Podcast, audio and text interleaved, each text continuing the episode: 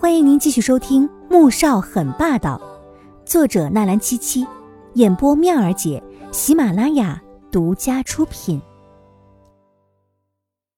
第四十六集。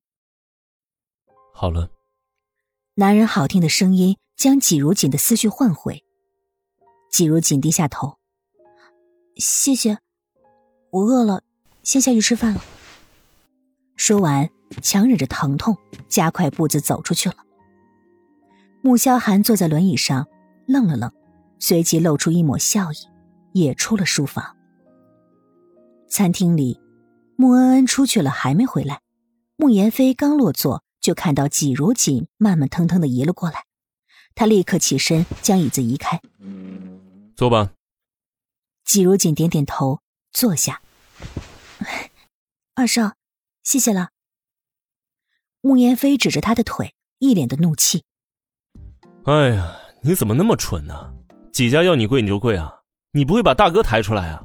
他们要你死，你难道也死啊？昨晚，易灵从几家抓回来一名佣人时，已经是凌晨两点。当时穆言飞刚从外面潇洒而归。自然也就撞见了穆萧寒审几家佣人的经过，得知季如锦昨天白天在几家受了那么多的罪的时候，穆言飞也是气得要命，当时差点就要跑到几家去闹一场了，但是穆萧寒叫住了他，毕竟季老太太是季如锦的监护人，而季如锦一直把季家当成是恩人，这样子闹一场对季如锦是没有半点好处的，说不定后面。几家会更加恶毒的折磨他。穆萧寒要的是一劳永逸，毕竟敢这般明目张胆的折磨欺负他穆萧寒的妻子，几家还是头一个。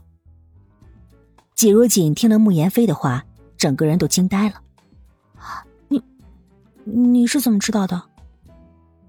这件事儿，他谁都没有说，包括乐乐也不知道的。这时，他才想起来。自己还没有问穆萧寒是怎么发现他受伤的事情呢。你昨天都烧糊涂了，怎么喊也喊不醒。大哥掀开被子，发现你浑身都是伤，这就叫医生过来给你挂水了，又让易灵去查了你昨天的行踪，最后才知道你去过几家，就从几家抓了个人回来审问了一番。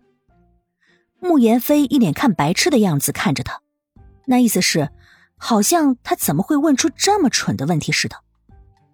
季如锦整个人都不好了，什么叫做穆萧寒掀开他被子，发现他浑身上的伤？难道昨天就已经被看光光了？季如锦顿时觉得自己身上的伤又开始疼了。你们没有把他人怎么样吧？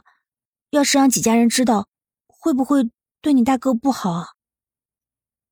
季如锦忍着心里不断攀升的羞耻心，将话题。转移到了别的事儿上。人已经放回去了，不会有什么事情，你不用担心。这声音是穆萧寒的。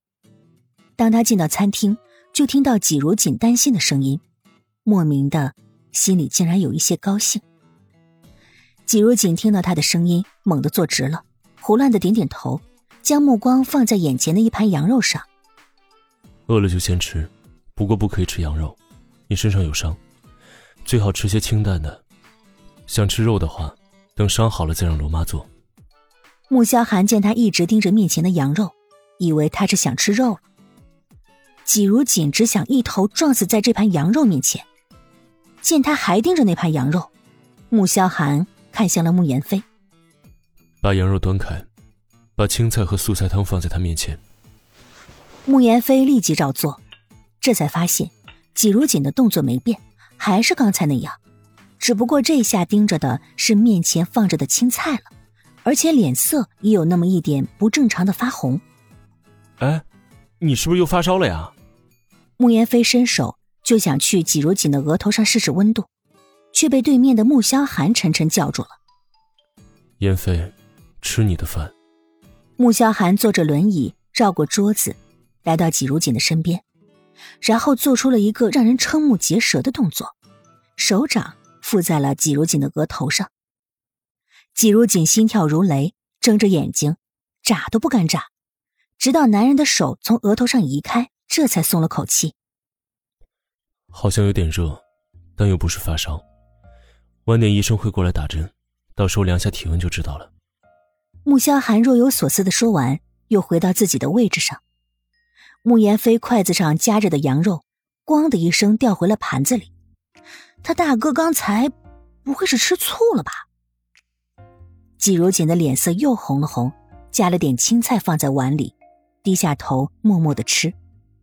今天他吃饭的速度很快，五分钟就将一碗饭搞定了，然后猛地站起来：“我吃完了，你们慢用。”穆萧寒看着受了伤、速度竟然堪比兔子般的季如锦往电梯那边走去，脸色沉下来。好好走路，没人追你。季如锦果然放慢了速度，以龟速挪进了电梯，直到电梯门关上，这才重重的吁了一口气出来。大哥，你不会不知道他是在害羞吧？穆言飞那可是久经情场。从十五岁开始就会各种勾搭妹子、写情书、约会，那自然是会把女人的心思摸个一清二楚。看到季如锦刚才这副模样，八成是害羞了吧？亲爱的听众朋友们，我们下集再见。